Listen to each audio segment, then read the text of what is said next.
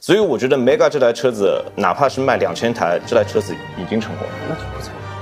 这个这个，只是聊着聊着之后，评论区就变成了你销量差，你销量差，你说一千到一万，你销量差。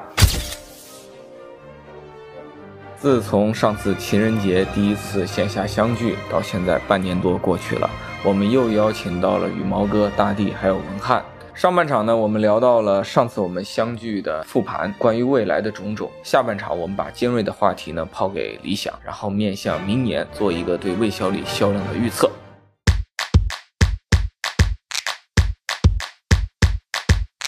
这现在把尖锐的矛头啊指向理想啊，这 Mega 最后能不能行啊？你怎么看？五十万以上不分能源类型，不分这个车身形式，嗯要干到第一。我我怎么嗯看？我首我觉得干不到嘛。我首先表个态啊，这个很多熟悉我的网友都知道我弄了个什么洗头的事儿。嗯，我其实是期待洗头的。你要是真洗头，我真送你瓶海飞丝。我当时洗头的段子我都想好了，我哎让武力倩倩来帮我洗头，对吧？这个这个资源都对接好了，最后因为这个事儿我洗不成，这个事儿理想承担全责。如果它要月销五千台的话，腾势 D 9的那个纯电一年大概卖多少啊？要当了一万台吧。对，极氪零零九一年应该是卖一万五、一万七，蓝图梦想家。它的纯电卖点很少。就是哪怕它把这几台所有的电动的 MPV 的量给吃下来，也远远没有到六万台。你这个好反驳，都不用大地出手，我给你反驳了啊！咱们理想 L 9来之前，嗯这么大车也卖不好啊！我当时为什么公开不看好 L 9就是因为我自我觉得反这思，自这我这个反依思。然 熟，这段依然熟。太熟了。就是你看，我就不说 L 7 8卖不好，但是我非常大的疑问就是，现在不是五米二几嗯了，现在是五米三 五的 MPV。那 车我在侧面广州车展现场看的时候，真的特别像依维柯。干嘛呢？你这你注意你的用词，怎么能黑人家依维柯呢？我我说的不是依维柯，我觉得档次啊明明像考斯特，而且没有后轮转大向。到我有点又望而生畏了。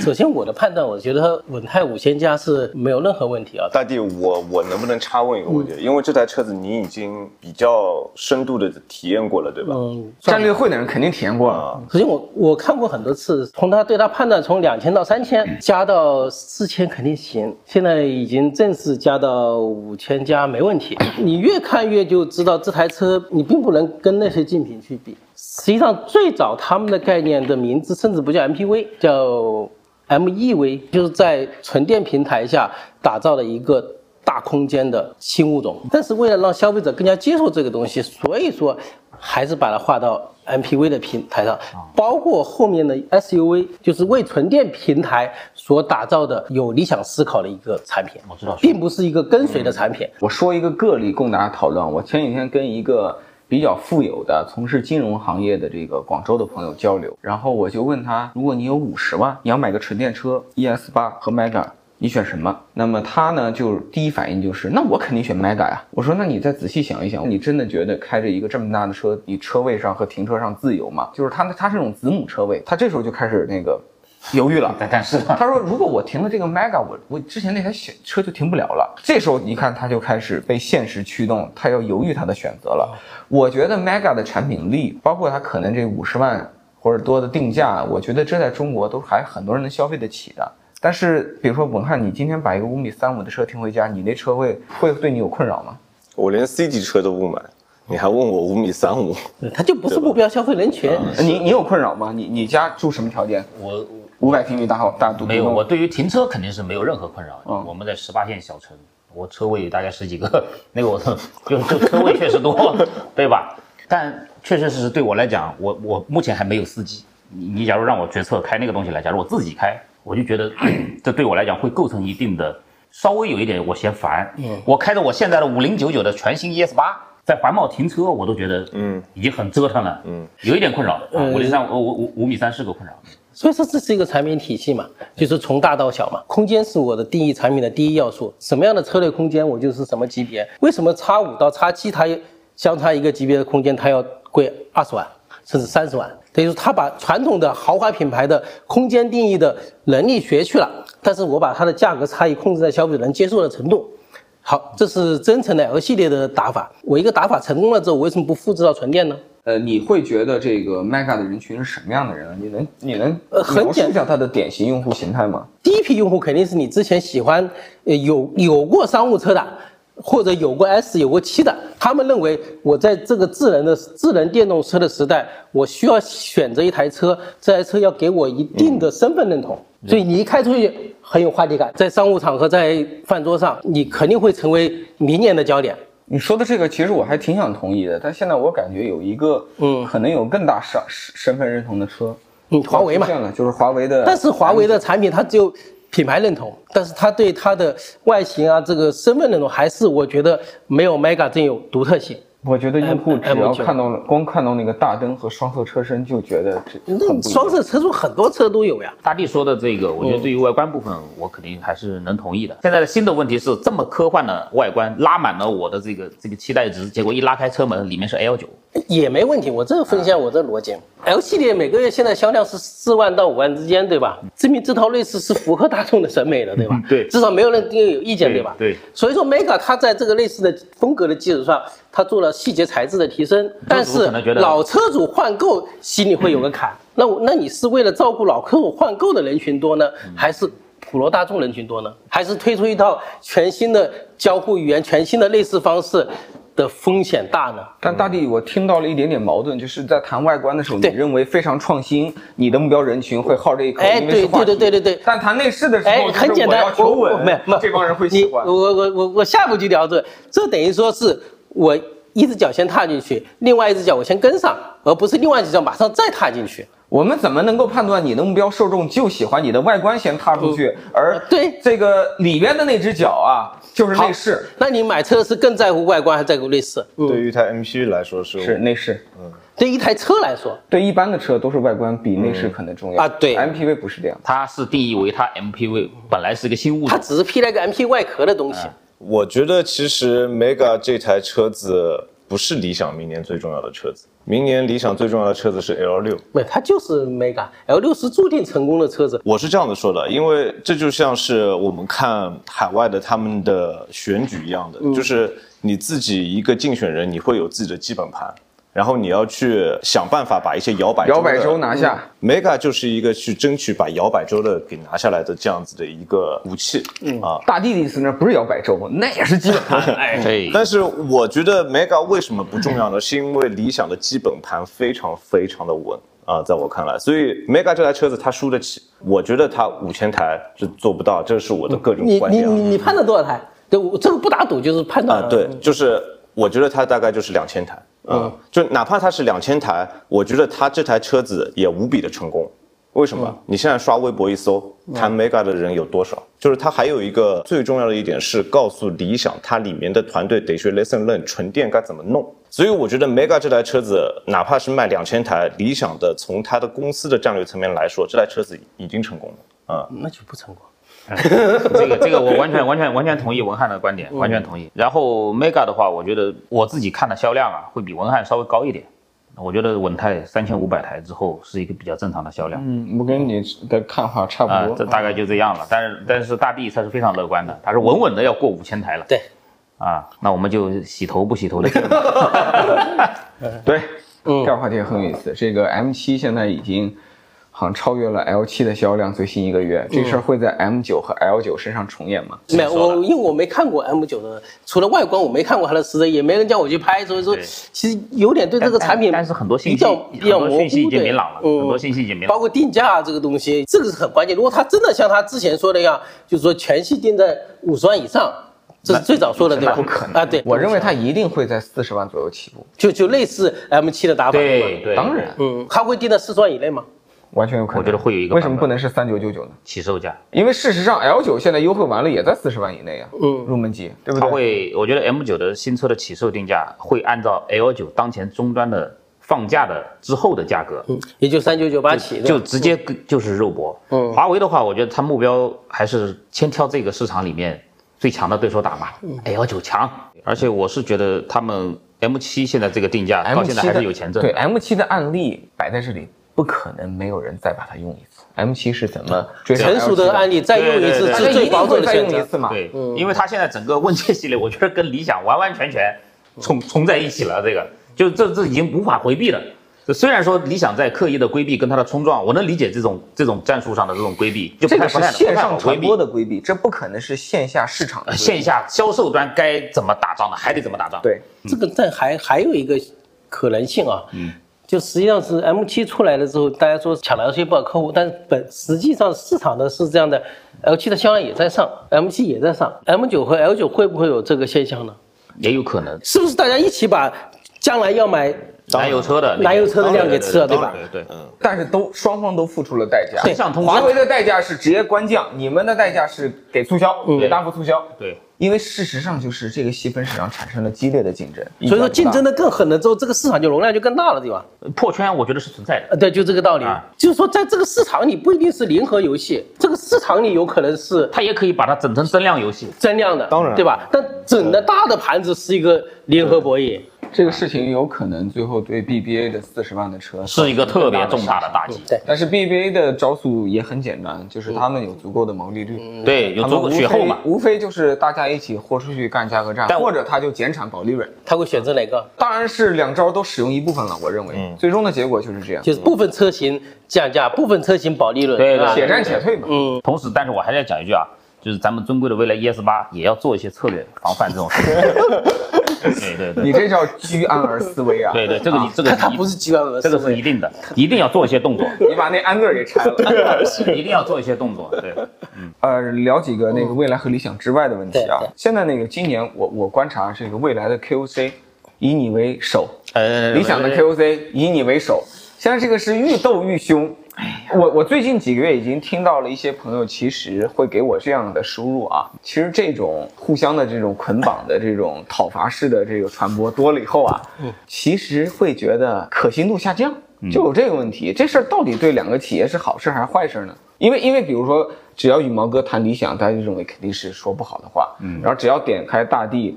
以及大地的朋友们说未来基本就阴阳怪气啊，这是那那这个这个我的我我没有任何阴阳关系，或者这是个偏批评的吧，偏批评的，我不用阴阳怪 气这个词。其为什么说偏批评呢？我其实我对未来表扬可能还不有一些让是是让大家印象深刻的都是批评的，反正就像我预嗯测那么多车销量，印象深刻的就是没预测准的那次。嗯，这个到底对两个品牌是好还是坏呢？首先，我觉得最近这这半年以来，我我开始搞微博，我我不认为我是什么所谓的那个微微，呃，你说的那个啊，我都我现我现在听到 KOC 三个字，说实话，我就有点坐立不安，你知道吗？ 我只是觉得真理还是需要越辩越明。大家在那边说各种各样的 best auto 最强悍的这种企业组织，各种各样的产品的优势，那为什么我们不能上去说呢？那我们上去说了之后，一开始也是想要聊聊产品的呀，只是聊着聊着之后，评论区就变成了你销量差，你销量差，你说一千到一万，你销量差。那这个时候，对吧？ 我们摄像的这个小小对吧姐姐 都笑了。对，然后你从上到下看周榜，周榜看完了看月榜，月榜看完了看财报，就是整个的事情都要按照他们的节奏走才是对的，而且他们的声量也确实非常的大。 我听懂了一句话，哪里有压迫，哪里就有 反抗。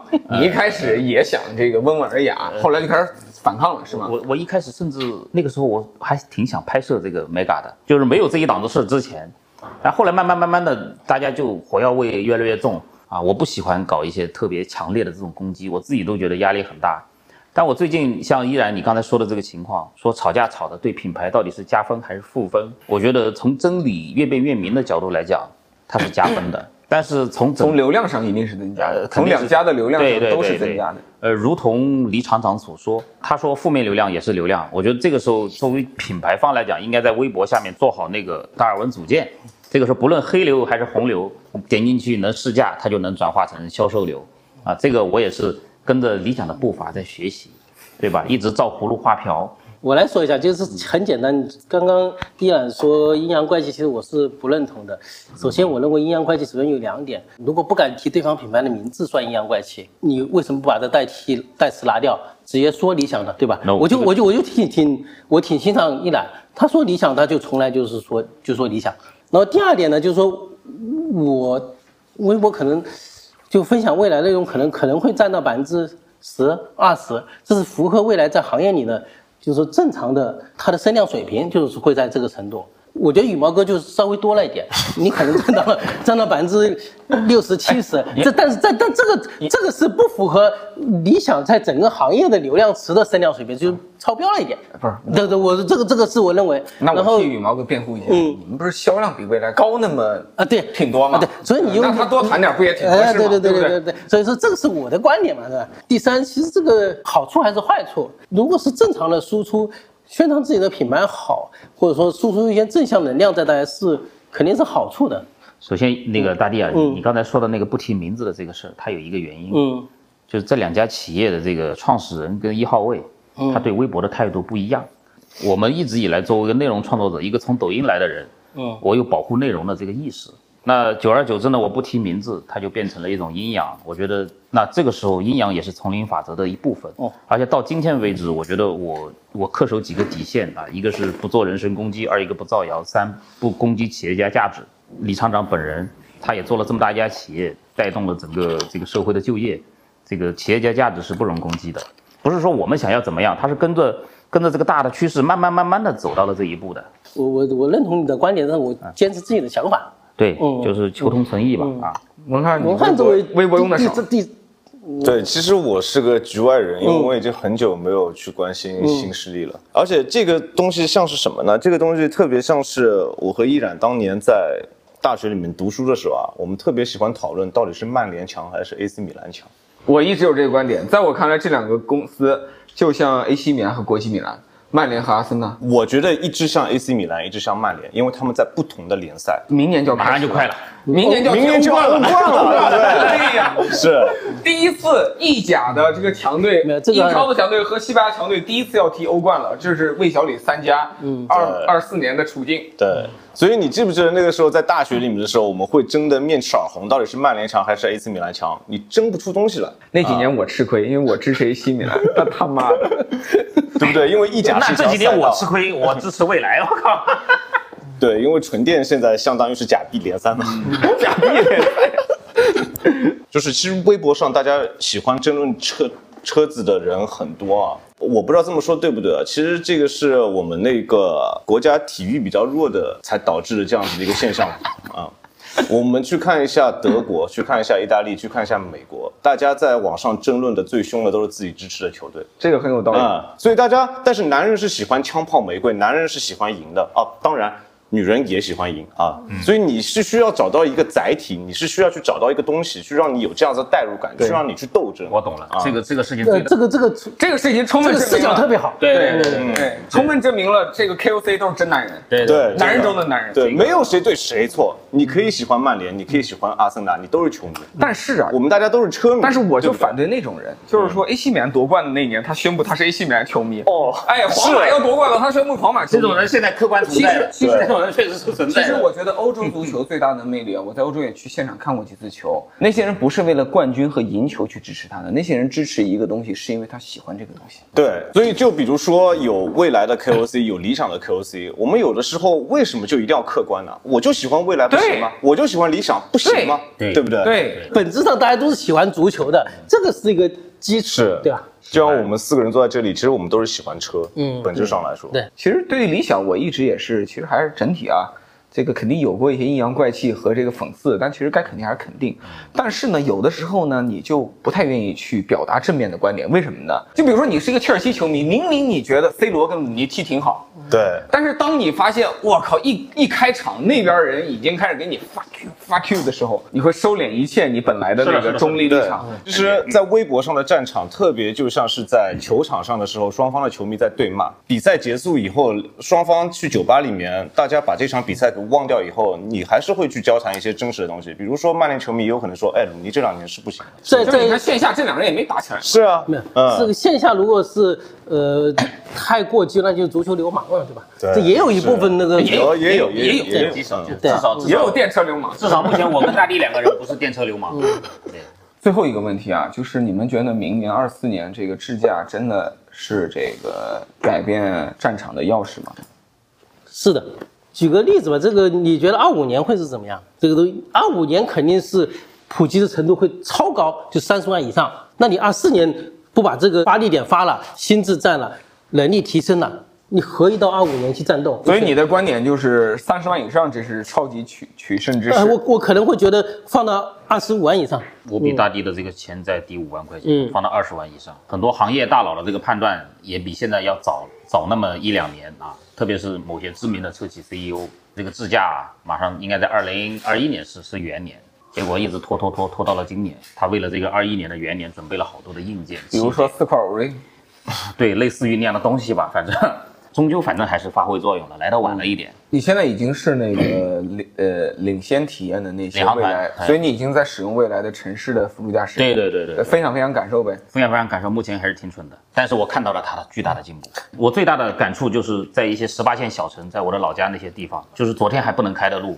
它突然今天就具备了某种能力。这个都是每一个企业团的都是从从这个过程过来的。其实我是跟着小鹏从先锋团嗯一版到六版也跟过来了，理想的从鸟蛋到早鸟到内测，嗯我也一直跟过来，所以体验是会比较明显，就是大家一点点哇，好傻逼，好傻逼，好傻逼，然后一一步哎，怎么又好了一点点，就甚至就感觉这个他妈的才是真的智智能汽车的感啊觉。留给没有自驾的这个公司，我觉得时间已经不多了。文翰，你对这种技术有期待吗？其实汽车行业以前曾经发生过一件这个事情，叫做从手动变速器变成自动变速器。对哦哦其实手动变速器到自动变速器是大大降低了非常你像开车的难度。对对，对，然后我们会发现是这样子的，就是你手动变速器到自动变速器，它一开始是缓慢的增长，然后到了有一突然陡天峭增长，手动变速器是断崖式的下跌对。就是我非常同意，就是羽毛哥和大地前面说的，这个就是你有和没有时候的巨大差异。然后到了后面，他就会去比一些，哎，大家都是自动变速器。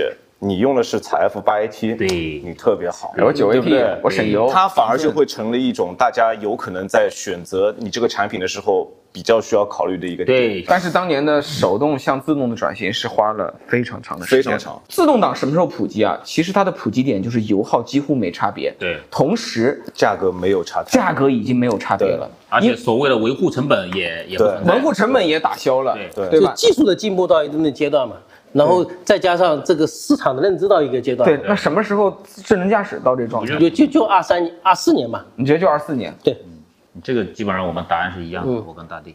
啊？因为二四年成本能下降这么多吗？一台一台配一个非常普你通去的看自驾的你车是你很去便宜看的那个大疆的那个云朵，嗯，那个车只有十三万多，它居然也具备不错的城区智能驾驶的能力。那未来搞四块我给你干啥？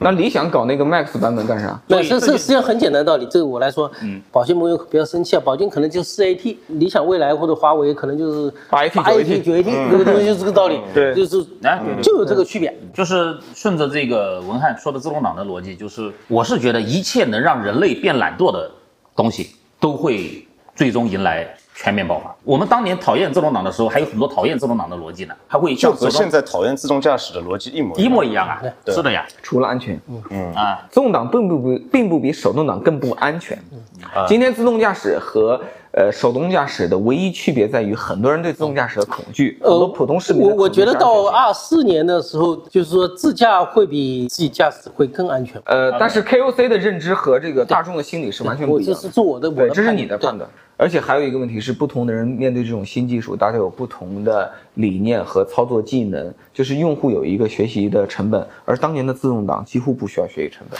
所以说事物都是有变化的，但是它可以类比，但是你不能一对一的类比。对嗯对对，你你不能你不能你因不能为认你为拆解到100%细节了，就对差异就更大了。要不要预测明年的销量？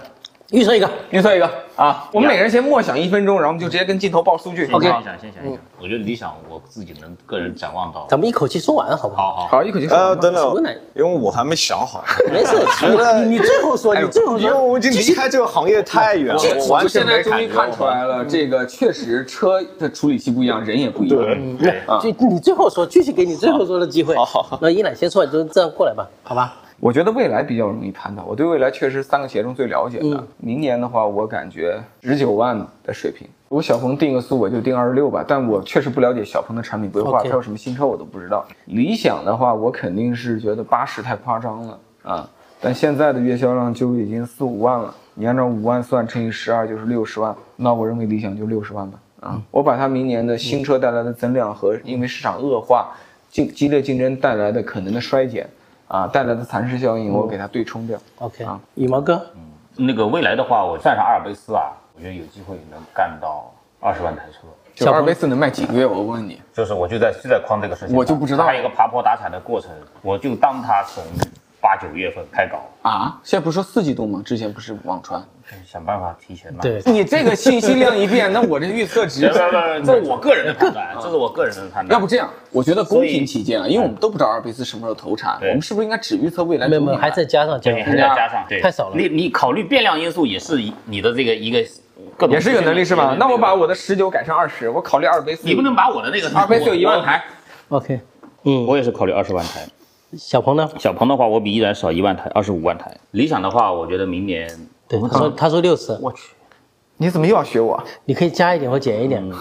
我我们就这样61逼逼得嘛更近一点啊，我觉得五十七万台。